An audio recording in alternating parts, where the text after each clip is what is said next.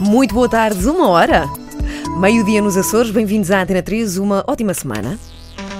Hoje vamos falar de literatura e de um livro específico que se chama Vento de Espanha e que foi escrito por um ex-professor, investigador e escritor, cá está, de livros. Chama-se João Pedro Marques, tem várias áreas de interesse, tem vários livros escritos sobre áreas de investigação, vários romances, sendo o último o Vento de Espanha, como já vos disse, do qual vamos falar. E mais importante que tudo isso, João Pedro Marques é pai da minha colega ausente por maternidade, Joana Marques. Portanto, vamos ter uma entrevista sobre literatura, história e Joana Marques. Bem-vindo, João Pedro, à Antena Obrigado, 3. Ana. Primeira pergunta que faço, não vamos arrancar já a entrevista, só tenho uma pergunta para fazer. O que é para ti um bom livro? Ui. Bom, eh, eu sou historiador, não é? E por- um, um bom livro de história é uma coisa diferente de, um, de, um- de uma boa obra literária. Um, um bom livro de história é uma coisa que está construída com grande rigor. Que eu percebo que o historiador foi um homem que trabalhou, que viu os documentos e que, portanto, tudo aquilo que ele diz está assente em grandes em provas muito sólidas. Um bom, eh, uma boa obra literária, um romance, por exemplo, é, é qualquer coisa que me prenda a atenção, que é escrito com grande elegância, porque isso é, a forma para mim é uma coisa importante. Portanto, a, a escrita é cuidada, a história é interessante e é cativante e, e, e, e, e necessito que me prenda.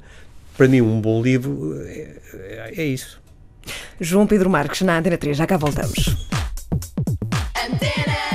Ora bem, recordo para quem se acabou de ligar agora mesmo à Antena 3 que hoje temos aqui em estúdio o João Pedro Marques, que acabou de escrever um livro chamado Vento de Espanha. Não vamos falar unicamente sobre este livro, aliás, eu tenho muita curiosidade sobre o mundo e a mente de um escritor. E outra das perguntas que te faço assim já para abrir. Ah, aliás, há aqui vários pontos que eu queria esclarecer. Primeiro, antes de mais, eu estou a tratar o João Pedro de tu porque é convidado da Antena 3. No entanto, se viesse com o cargo de pai de Joana Marques, já te tratava de você. O que, pronto, não é? Aquela coisa, é o pai da colega. Estatutos. São dois estatutos diferentes.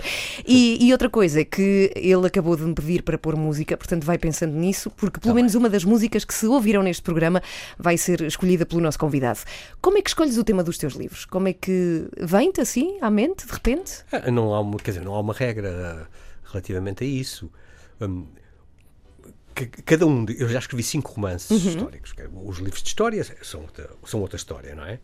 Agora, os romances já es- escrevi cinco e acho que eh, nos cinco casos foi a origem do livro eh, foi diferente. Neste aqui eu eh, vou, vou escrever um romance que se passe na época da Guerra Civil Espanhola. Mas porquê? Porque é que um dia, não sei, há tantos temas, não é? Mas eu não eu sabia quase nada sobre a Guerra Civil Espanhola. Ok. E, portanto, ao mesmo tempo que quer escrever um romance e quer contar uma história, quer aprender. Nem sempre, não é? Eu escrevi um livro sobre a escravatura, o romance anterior a este, chamado Do Outro Lado do Mar, e a escravatura é um dos assuntos que eu mais sei na vida. Estudei o assunto que eu estudei 30 anos, não é? Como historiador. E porquê? Aliás, é outra das questões, mas podemos ir já por aí. Depois voltamos à questão aqui do- dos livros e, sobretudo, deste teu, teu último livro. És um estudioso cá está da escravatura, nomeadamente da sua abolição, pelo menos foi aquilo que eu li. Eu pergunto, que papel teve Portugal na, na escravatura? Ah, imensos papéis. Eh, Foi, Portugal foi o iniciador do tráfico transatlântico. A escravatura era uma coisa que, enfim, existia há muito tempo. Aliás, a palavra escravo vem de eslavo. Os povos do norte da Europa, que no século IX eram traficados, eram vendidos para o Mediterrâneo, para a zona muçulmana, a zona do domínio muçulmano. É daí que vem a palavra escravo. Os romanos não usavam a palavra escravo, usavam a palavra servos. Mas era o mesmo, Latim. ou não? Ou seja, Sim, é a o mesma conceito coisa. era a mesma exatamente, coisa. Sim. Uhum. exatamente. Só que em latim diz servos. Escravo é uma palavra mais recente do século IX e, portanto, eram brancos, não é? gente do norte da Europa, da atual Polónia, etc., por aí fora, que eram vendidos como. e ficou a palavra escravo. Portanto, a escravatura existia e existia, mesmo a escravatura marítima, existia no Mediterrâneo e começou a te- a ter novamente um grande desenvolvimento na Europa a partir ali da época das cruzadas, portanto, século XII, XIII, XIV. Porquê? Porque os cruzados no Próximo Oriente encontraram o açúcar, a produção do açúcar a, cana, a partir da cana sacarina e, começar, e aquela forma de exploração do trabalho intensivo requeria trabalho escravo e começaram a associar uma coisa à outra. Os genoveses, os venezianos, Ok. portanto, esta, essa, essa gente de Itália que estava ligada a esse tipo de comércio e começaram a transpor para o Ocidente esse, esse digamos, esse compacto, esse bloco produzir açúcar com mão de obra escrava. Foi assim que os portugueses tomaram contacto com isso. Século XIV e XV. E depois, quando com os descobrimentos foram ao longo da África, uh, primeiro a capturar pessoas, porque isso é uma prática que todos os povos fizeram, não é? Até ao século XVIII, XIX, vinham muçulmanos aqui do norte da África ao Algarve raptar pessoas. Portanto, isso era uma, uma prática habitual de captura. Começaram a capturar uh, povos negros africanos subsaarianos. Uhum. E depois foram os próprios negros que sugeriram um comércio. A sério? Veio, sério? veio do outro lado? Exato. Não, não sabia. Porque podiam selecionar quem é que entregavam, não é? E depois os próprios negros especializaram-se mais tarde na produção de pessoas. Não são burros, não é? Não são burros. Essa, essa ideia de que os, Mas isso é chocante, não é? Porque o próprio povo é, é, pessoas da própria terra. Sim, mas aquilo era, em muitos casos era um completo despotismo, sim, não é? Sim, sim, Quer dizer, o chefe tinha um poder discricionário sobre as pessoas. Uhum. Aliás, muitas, destas, eh, muitas dessas pessoas, em, em, situações de guerra e de seca, por exemplo, em Angola, que é uma, muita da África tem, vive com esse, com esse flagelo ao, ao longo dos séculos, entregavam-se como escravos. Para sair? Para viver. Para viver. Pois, que é, é, completamente um conceito completamente diferente. Viver. Mas estamos a falar qual é que era o papel de Portugal em tudo, tudo isso, porque ouvi há pouco tempo num livro, não ouvi, li num livro que fala da história de Lisboa, que Portugal chegou a ter um monopólio da escravatura que entrava pela zona do Algarve. Isso não foi assim? Quer dizer, Portugal foi o iniciador do tráfico transatlântico. Uhum. Mas já existiam muitos outros tráficos. Os muçulmanos faziam tráfico de escravos através do deserto do Sará, desde o século VIII muito, sete séculos antes de Portugal iniciar o tráfico transatlântico, uhum. através do deserto do Sará, ou do Mar Vermelho, ou do Índico. Nunca se fala nisso, mas quer dizer, esse é um tráfico tão uh, intenso, ou enfim, é capaz de até ter levado mais gente para o, para o norte da África e, e depois ali para a zona do Iraque, o Golfo Pérsico, etc., do que o tráfico transatlântico levou para a América em navios. Uhum. Portanto, o tráfico de escravos e a escravidão já existiam no mundo. O, o, o, o Portugal criou aquele, aquele circuito novo.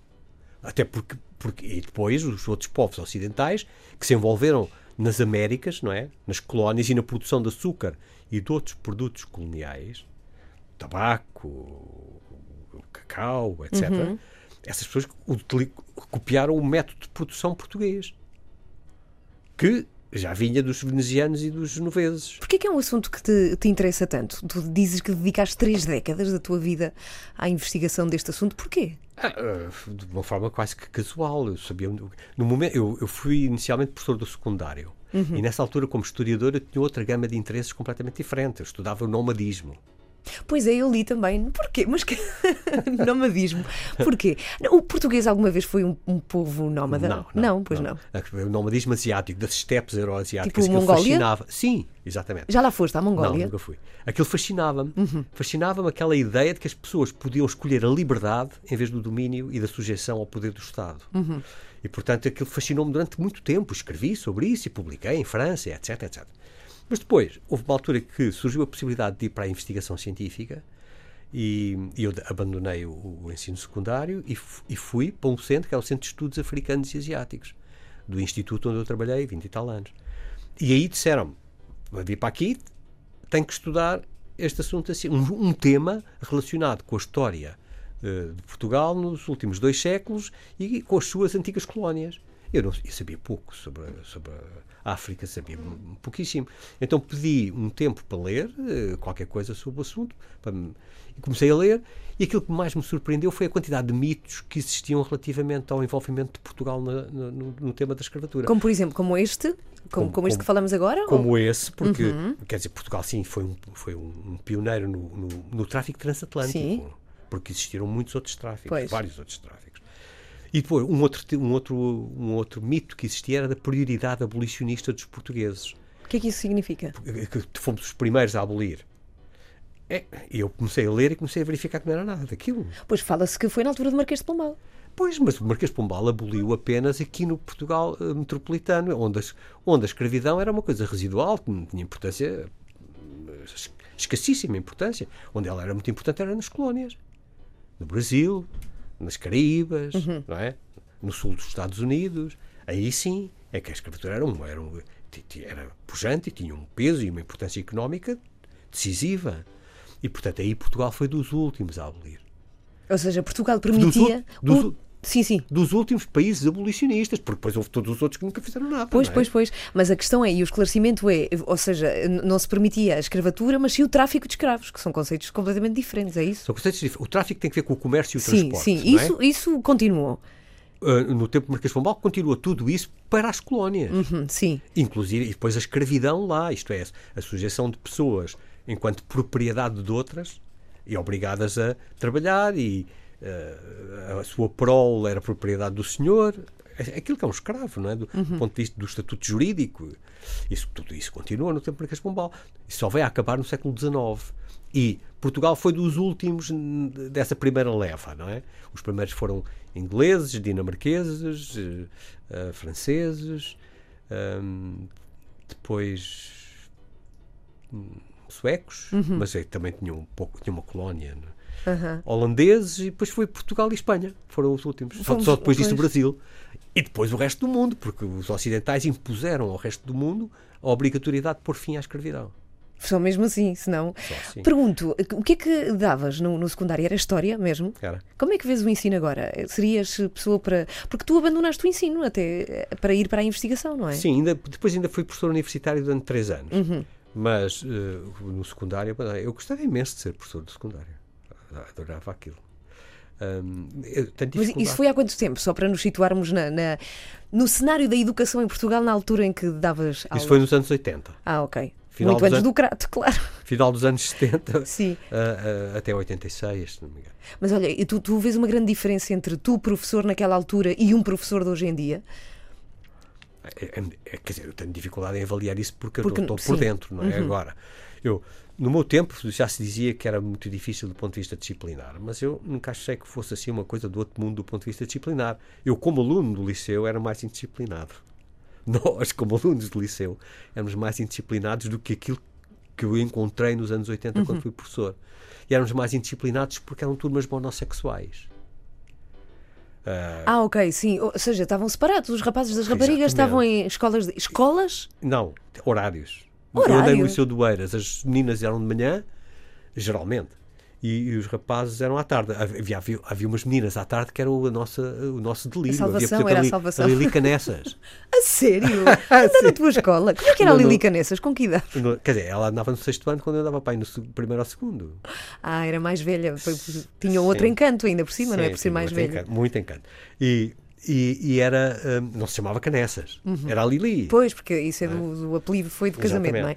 Exatamente. E eu depois comecei a ver, mas ela falou no Liceu do Eiras e depois é que eu juntei aquelas peças todas. Pois, exatamente, ela era a Lili. Sim, uma loura que todos nós inspirávamos de- por aquela loura que se passeava lá pelos corredores. E continua a passear-se. Não é pelos corredores, por outros sítios, mas continua a Mas passear. isto para dizer, para falar, para falar da- da- do problema da disciplina. Pois. As turmas de rapazes, bem, eu não sei bem que era com as, as raparigas, é? mas eram muito difíceis de controlar. Apesar daquela disciplina férrea. Uhum. Porque quando a coisa descambava, enquanto que uma turma mista é mais fácil de controlar disciplinarmente, porque os alunos, não- os rapazes, têm, não querem ser ridicularizados aos olhos das raparigas. Não querem fazer figura de parvos com as meninas a ver. E portanto aquilo é mais. Será isso? Pois. Acho eu, é a minha interpretação e a minha visão Sim, como sim. professor. Eu sempre achei que aquilo. Quer dizer, o professor é um adulto, não é? E portanto tem sempre ali a possibilidade de dizer duas ou três coisas que colocam aquele engraçadinho ali numa posição difícil.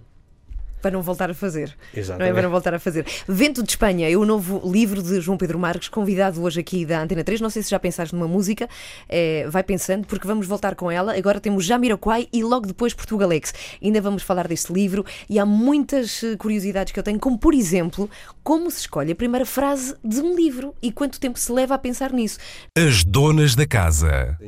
Porque és Muito- músico muitos também, ou a seja, és ex-professor, investigador, eh, que mais coisas? És eh, romancista também, escreves livros e também músico.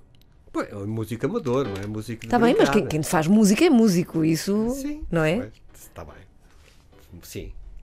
E sou pai. E, sou E és essas pai e és crianças. avô. E Exatamente. aliás, e vou começar precisamente por isso. Tu és recém-avô, eh, o, o pequenito vai ter eh, cinco meses, não tarda nada, no mês de maio, não é? sim, o Xavier, eh, o filho de Joana Marques, a razão pela qual ela não está neste estúdio a fazer rádio até o próximo mês de maio. No entanto, o teu romance começa com a morte de um bebê. E quando eu li aquilo, eu não consegui deixar de, de- de pensar co- como é que é. Ele acabou de ser avô, não é? Isto estava escrito antes de, de ter sido. Será que conseguias agora começar a. Ou seja, até quanto te afeta um romance que poderias ou não ter começado o livro desta forma, depois de ser avô? Não sei responder a isso. Não sei responder a isso. Não sei se projetava ah, a, a- a- o meu, a, minha qualidade de avô e aquilo que eu aquilo que me liga ao, ao, ao Xavier, ao, ao bebê, se projetava nesta história. Não sei dizer. Mas, até quanto é que. Sim, até quanto é que uma história de uma personagem, ou seja, até quanto é que um escritor mergulha na sua obra? Depende. Há alturas em que eu me emociono e vêm umas lágrimas aos olhos. Há, há passagens dos meus romances que eu acho que são. hum, hum, emo- como é que eu ia dizer? Co- Comoventes. Hum, algumas, sobretudo no primeiro romance, uma coisa chamada Os Dias da Febre, houve, há uma altura que há um duelo. Há um homem que tem uma paixão por uma mulher, e, mas enfim, está-se em meados do século XIX, há duelos. E a, a morte é uma coisa muito iminente. E ele tem que fazer um duelo.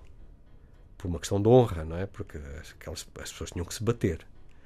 E ela tem o pressentimento que ele vai morrer. E eu não posso falar nisso porque as pessoas querem ler o romance e já não está tudo digas con- o fim. Está tudo contado. Não te contes o fim. E, e essa parte eu acho muito comovente. A parte em que se, em que se despedem, quando ele vai para o, para o duelo, Uhum. que se despedem numa igreja, eu acho, acho isso muito comovente. No, no próprio momento em que escrevi aquilo, estava muito emocionado e com as lágrimas nos olhos. Mas isso é engraçado porque é um círculo, porque é uma situação que tu próprio estás a criar. Ou seja, É. tu estás a comover-te com uma situação que não existe e que tu estás a criar. Mas que tem que ver comigo e com a minha emocionalidade. Isso Sim, sim, é sim, evidente, sim, não é? Aquilo, mu- muito do, do- muito do que está, nem tudo, não é? Porque algo- parte do que está nos meus romances é histórico. Algo- há, há inclusive figuras que existiram efetivamente. Uhum. E portanto essa parte já lá estava, é exterior a mim. Aquelas partes que eu eh, crio, que eu invento, as, as personagens que eu invento, são, são minhas, são partes de mim. Só que vocês são Deus. Ou seja, tu podes escrever algo que Sou te faça Deus, chorar exatamente. e se estás muito triste, a seguir podes fazer comédia. Podes Sim. escrever uma, uma graça. Exatamente.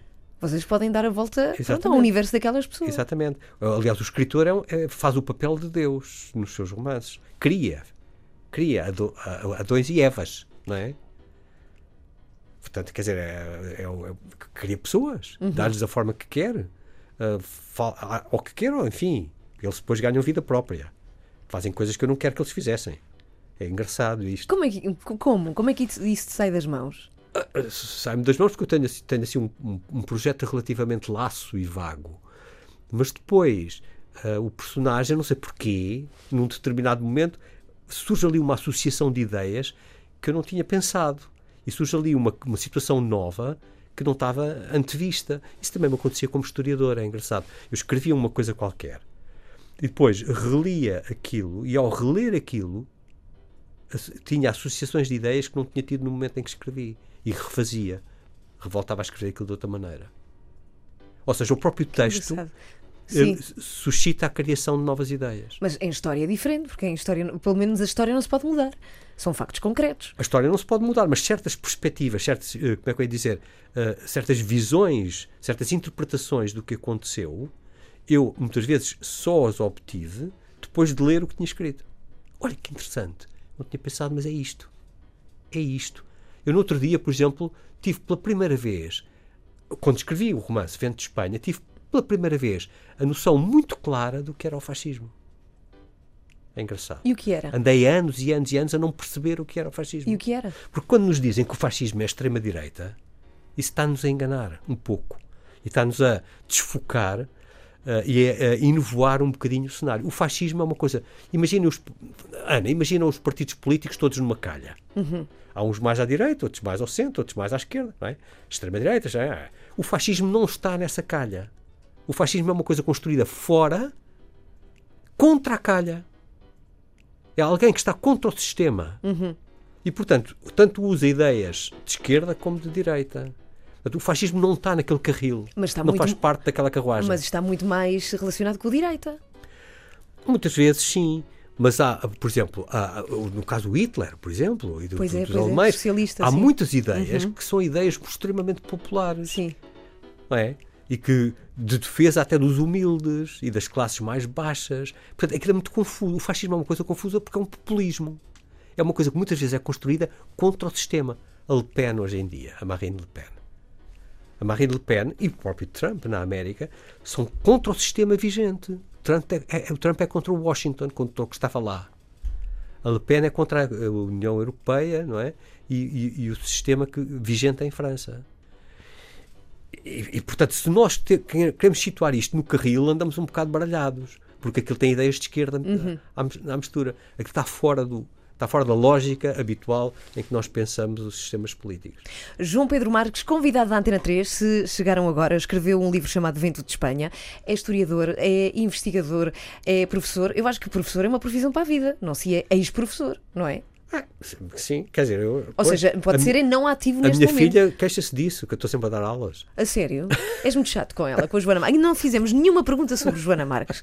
De facto, eu queria. Ela é mesmo assim ou é só, é só figura para fora? O- Assim ela, é- ela é assim, durona e, e às vezes, é, digamos que desagradável. Não posso, isso não posso revelar. não posso revelar. Não posso revelar. Não, mas ele- tanto ela como o irmão, o Vasco, Uhum. o Vasco é, é- é crítico de cinema no, no Expresso. Sim, sim. hum, se queixavam que eu estava sempre a dar aulas, não é? Que explicava mais do que eles queriam, porque os miúdos querem saber uma coisa, querem uma explicação sucinta e simples, Sim. não é? Foi assim, pronto. Mas eu aproveitava aquele ensejo para explicar por, por causa disto, e depois eu ia relacionava com aquilo, e eles chateavam-se rapidamente. Mas tu achas, por exemplo, os dois trabalham com a criatividade e com a cabeça, não é? Achas que teve, tiveste influência nisso? É, e a minha Naque- mulher também. Claro. é. talvez, acho que sim, acho que sim. Tu Acho tens orgulho no, no Vasco e na Joana? que tenho imenso. Ouves o programa dela aqui na Antena Claro. 3? A sério? Sempre.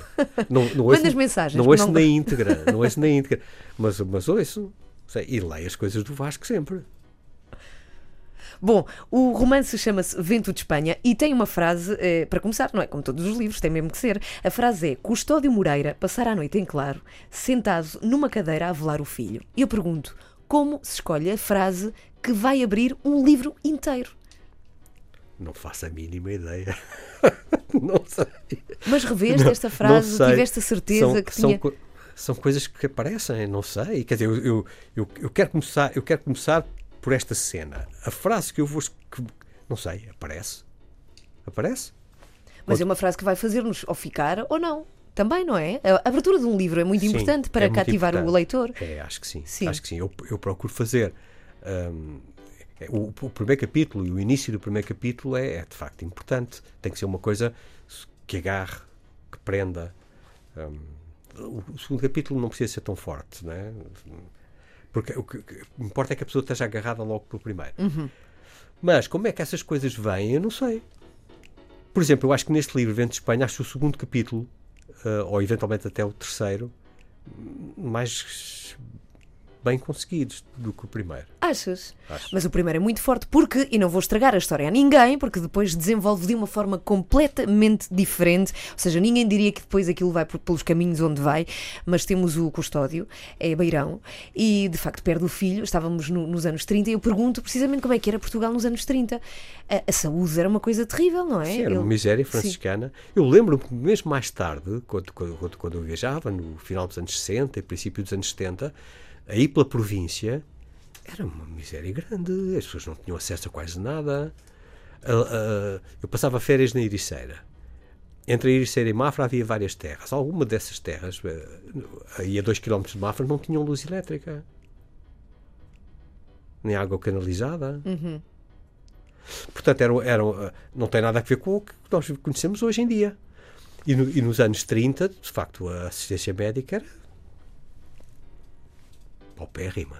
Pois. Sim, a mortandade, a mortandade infantil era, era impressionante, era assustadora também. E, e- e- e muitas mulheres, muitas, enfim, uma- um número importante morreu de parto.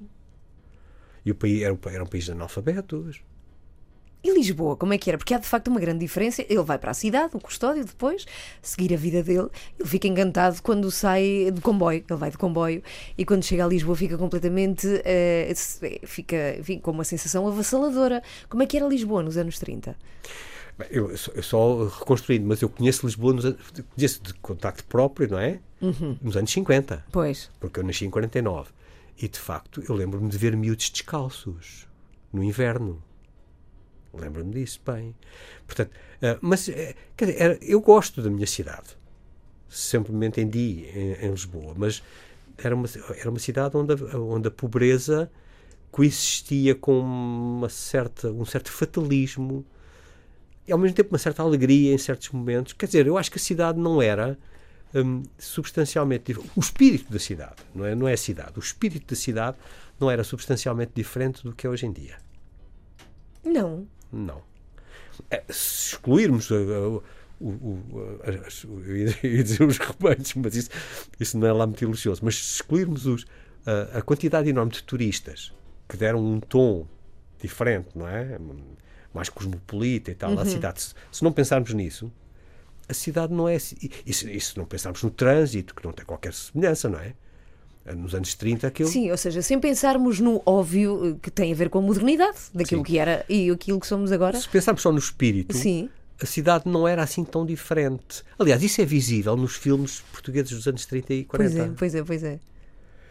Não é? Quer dizer, há ali uma forma de ser lisboeta um, um bocado muito malandra, Uhum. com aquele humor bairrista e tal. E isso fica. fica É a ideia que nós dá. temos de Alfama. Hoje em dia temos um bocadito essa ideia Isso. em Alfama. E até onde é que ia a cidade? Tu tens ideia? Nos anos 30 era Ah, muito tá. mais pequena do que é. Sim, sim, sim. sim. Por exemplo, o sítio onde estamos agora, a Antena 3, que fica muito perto dos Olivais, isto era casa de férias, não é? Isto era uma zona já fora, fora de Lisboa. Nos anos, nos anos 30, por exemplo, o Restelo não existia. Não é? Caselas também não, eventualmente. Caselas também não, tudo isso é construção posterior. Uhum. O, o Restelo era um monte. Aliás, há uma parte do romance que se passa aí, nessa zona. Não tem ninguém a não ser uma capelinha, que ainda lá está. É, eh, no topo da Avenida da Torre de Belém. Uhum. Mas quer dizer, isso não, não tinha gente. Havia ali, havia ali um- uma série de campos baldios e, e vazios entre eh, a zona de Belém e Algés. Eh, aí É tão existia. difícil de imaginar, não é? Eu acho que. A- a- a- aquela zona, por exemplo, da Avenida da, da Igreja Uhum. e a Avenida do Brasil e tal, nada disso. Ah, que aqui pertinho também. Ou seja, Lisboa ia, ia mais ou menos até onde? A Marquês de Pombal. avenida- não havia o Marquês de. Pombal, não é? Mas, mas mais ou menos. Aquilo que nós chamamos, a- para este lado de cá, aquilo que nós chamamos de Avenidas Novas. Isto é, Uhum. Avenida de Roma. Berna. Ah, ok. a- Sim. Uhum. A Avenida de Roma começa a construir-se nessa fase. É, A Ala- a Alameda. Dom ah, Afonso Henriques. Dom- sim, Uhum. começa a construir-se nessa fase. É desse período.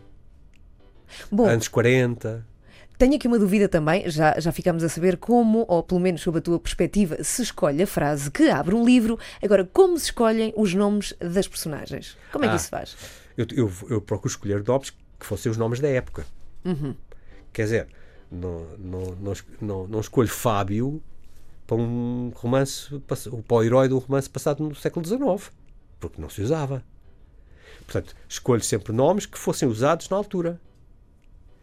E, quer dizer, aqui neste, que é passado na década de 30, eu vou à procura, por exemplo, um camponês da, da, da Beira Baixa.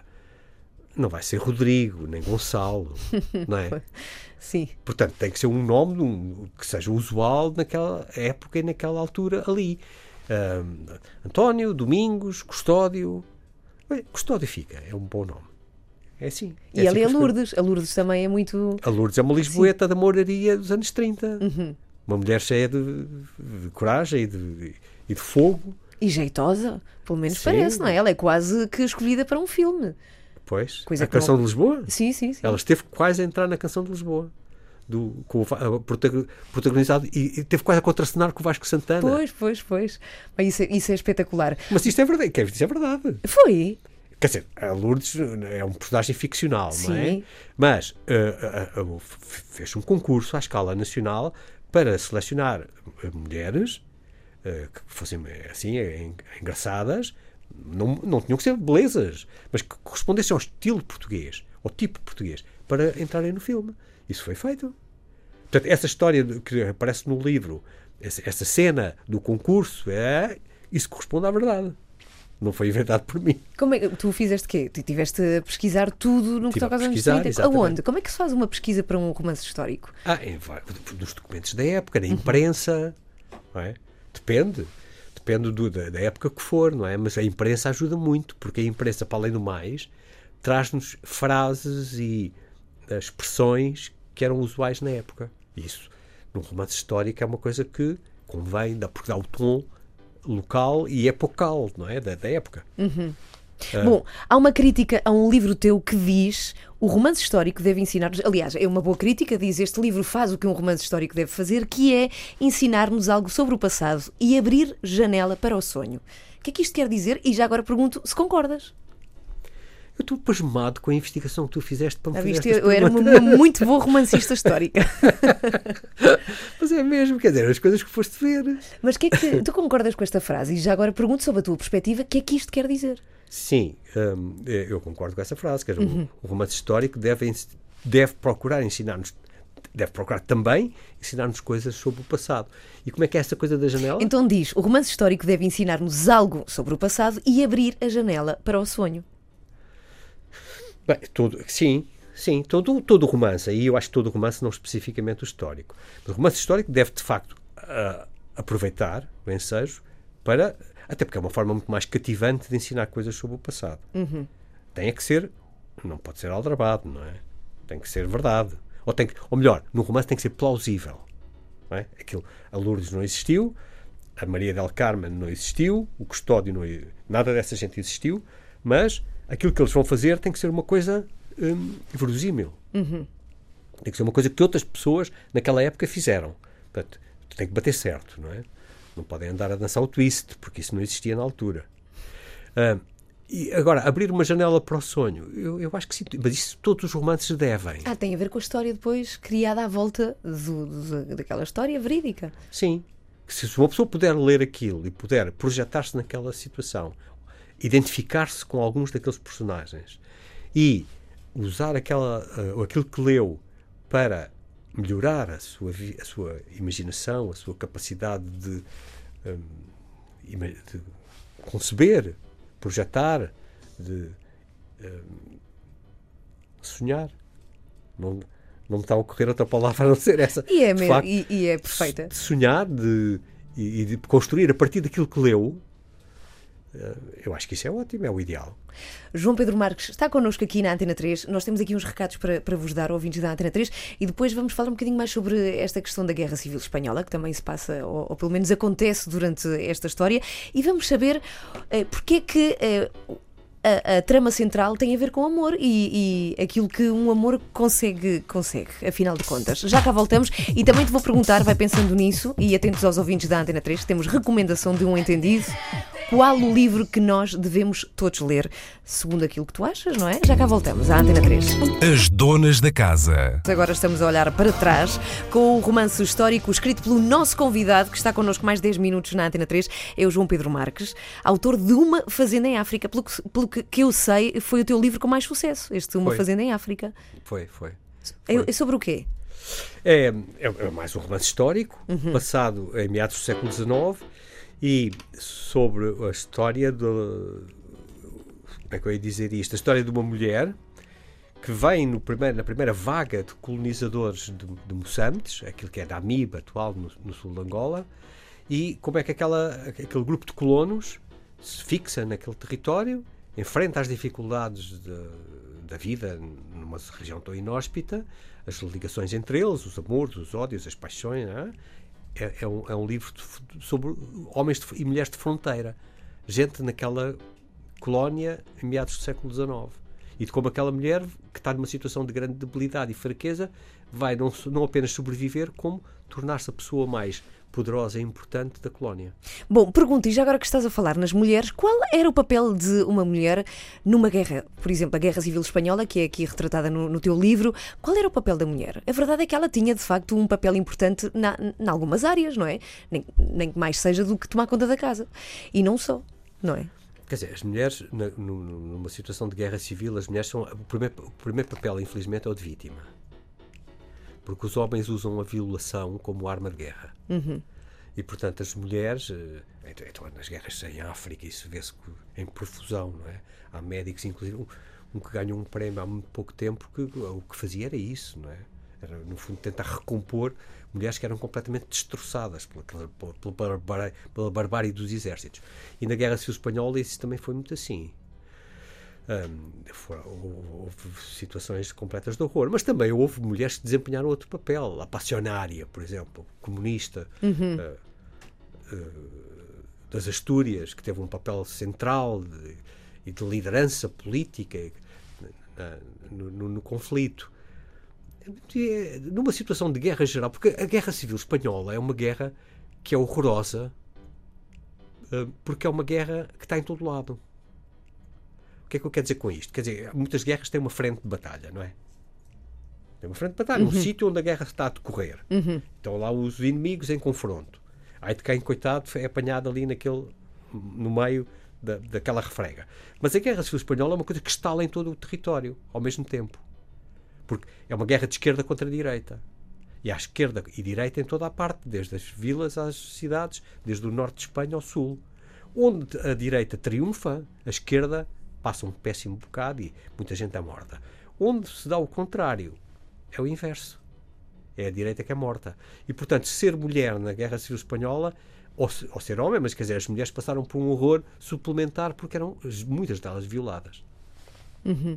E, e, mortas depois. E isso marca um povo, ou seja, o povo espanhol será de alguma forma, se calhar já não tanto, esbate-se com as novas gerações, mas uma guerra produz um tipo de pessoas diferentes do que num país onde isso não aconteceu?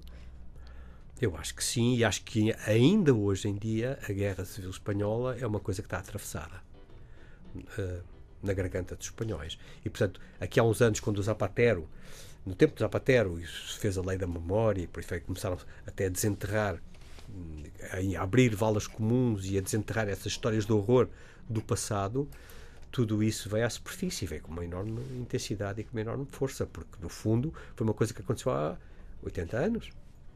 É? E qual foi o papel de Portugal? Que envolvimento é que nós tivemos? Felizmente pouco, ou melhor. Um, houve uma série de voluntários que foram para lá combater, na maior parte dos casos, pelo lado franquista, não é? pelo uhum. lado dos fascistas. Mas Portugal teve sempre a, a, o, enfim, a habilidade política de não se envolver diretamente no conflito. Ajudou as tropas nacionalistas do Franco, servindo até como terreno corredor de passagem do armamento que vinha da Alemanha e de Itália para ajudar os fascistas no combate contra os republicanos, contra a esquerda, mas havia pressões aqui para que Portugal se envolvesse diretamente. Os fascistas portugueses queriam que o Salazar, porque existiram fascistas em Portugal, não, não, não eram os salazaristas, havia mesmo fascistas, os camisas azuis, do rolão preto. Essa gente queria que Portugal se envolvesse diretamente no conflito. E o Salazar aí teve o cuidado de nunca envolver diretamente o país naquele horror. Porque aquilo que se passava em Espanha era uma coisa por os cabelos em pé. E os jornais noticiavam aquilo, aqui. Uhum. Temos uma história de amor que vai andando pela, pelo, pelo, livro inteiro, não é? E eu pergunto. Várias histórias de amor. Várias histórias de amor, sim. O amor, o amor pode tudo. Um escritor pode fazer com que tudo aconteça, não é? Mas há de facto aqui uma história de vontade, de perseverança e de coragem que junta estas duas pessoas. Sim, sim. E, e, e que transcende a morte, não é? Quer dizer, esse, esse é, um, é um amor muito. Uh, forte, muito autêntico, muito genuíno. Uhum. E depois há o amor em tempo de guerra é? adiante com outros personagens, porque metade do livro passa-se em Portugal, numa situação pacífica e prazenteira, otimista, risonha, etc. E a segunda metade do livro passa-se no contexto da Guerra Civil. E o, o, a tonalidade é outra, não é? Mas uh, o, o, amor de Lourdes e, e a, a, Lourdes e do Custódio ah, atravessa o livro todo. Hum? Mas é um amor que é um amor em tempo de paz e em tempo de guerra. Um, o amor da Maria del Carmen pelo coronel soviético. Tens, tens que explicar quem é Maria del Carmen. Para quem não leu ainda, fez muito mal por não ter lido ainda este livro, mas explica lá, por favor, quem é Maria del Carmen. A Maria del Carmen é uma senhora das classes altas madrilena, uhum. Eh, madrilena que é, é, a, a, a, páginas tantas, é, a meio do livro, um, entra em contacto com os heróis da história, com, com a Lourdes, e, portanto, entra na história. Digamos que a Maria del Carmen representa a, a, uma pessoa de direita, mas uma pessoa de uma direita não fascista, de uma direita um, humanista, um, moderada, que não se revê naquilo que está a acontecer, mas que é apanhada no meio daquele confronto. É, está em Madrid no, no momento em que a esquerda toma conta de Madrid. E, portanto, vai passar um mau bocado, vai conhecer a Lourdes e vai, por, por acidentes de percurso, vai apaixonar- apaixonar-se por um coronel soviético. Pois, o russo. Porque os russos mandaram gente para lá ajudar a República, não é? E há um coronel soviético que é um homem um bocado desencantado, bastante desencantado com o rumo da Revolução e que acaba por conhecer a Maria del Carmen e depois, numa situação de guerra, as pessoas ligam-se com enorme facilidade. Estabelecem relações de amor muito facilmente, porque nunca se sabe como é o dia da manhã. E porque as pessoas estão carentes e ávidas de ter alguém que as eh, ampare e que estão, necessitam de ligações. Portanto, é é um amor em tempo de guerra, mas é um amor também muito bonito, acho eu, e muito comovente. Penso eu. Sim, sim, é. Eu li o livro e, e posso de facto confirmar. Vento de Espanha, João Pedro Marques, é o livro de que falamos hoje na Antena 3, de Lisboa a Madrid, uma história de amor e coragem na década de 30. Agora, fora dos teus livros, não vale escolher um livro teu, qual é o livro que tu achas que todos temos que ler? Um livro, assim, é indispensável na, é na história de vida de uma pessoa. Isto é, uma, isto é uma pergunta inacreditável. Mas eu, se tivesse que levar um livro para uma ilha deserta, isto, deixando a história de lado, porque isso ninguém Sim. coisa, eu levava aos Maias do Essa de Queiroz. Porquê? Está lá tudo. Está lá tudo. Porque aquilo é escrito com uma habilidade, com uma graça, com uma profundidade, com um erotismo. Está lá tudo. E portanto, eu, eu, eu, eu adoro essa de Queiroz. Acho que, quer dizer, é aquele escritor que mexe as medidas. E portanto, se eu tivesse que levar só um, se calhar levava esse. Já tens um, um novo ponto de interesse ou não? Um, um investigador está sempre à procura de qualquer coisa para investigar. Já tens uma coisa nova? Já estou a escrever outro romance. A sério? É imparável. Qual? Já estou a De escrever mais dois. Sobre o quê? Sobre o quê? Este, este, este que eu estou a escrever agora é- vai passar-se na década de 60 e é a história de um professor universitário que se apaixona por uma aluna. E, portanto, é ali o confronto de, numa época de grande liberdade sexual, é o, é o confronto de duas visões diferentes. A visão da aluna que tem 20 e poucos anos e que vive aquele tumulto dos anos 60, não é? Do, do Flower Power e etc. Teve na América, portanto, vem com essa pedalada toda. E, e ele é um homem de 50 anos, hum, conservador. Eh, portanto, é a, a maneira como aquelas duas pessoas se vão encaixar, também é um amor muito sincero e muito forte. tipo, eh, mas tem que ver com isso, como é que se adaptam um ao outro e como é que se vão mudando reciprocamente. Agora, uma pergunta é que eu queria fazer-te como investigador e como historiador, e só mesmo para fechar, se tivesses que andar para trás, em que época gostavas de viver? Nesta. Isso não é ainda para trás. Isso é Ontem, para ontem. trás. Ontem, ontem. também. Muitíssimo obrigada pela tua vinda aqui à Obrigado. Antena 3. Beijinhos a- ao teu neto também e à tua filha, Joana Marques. João Pedro Marques. As donas da casa.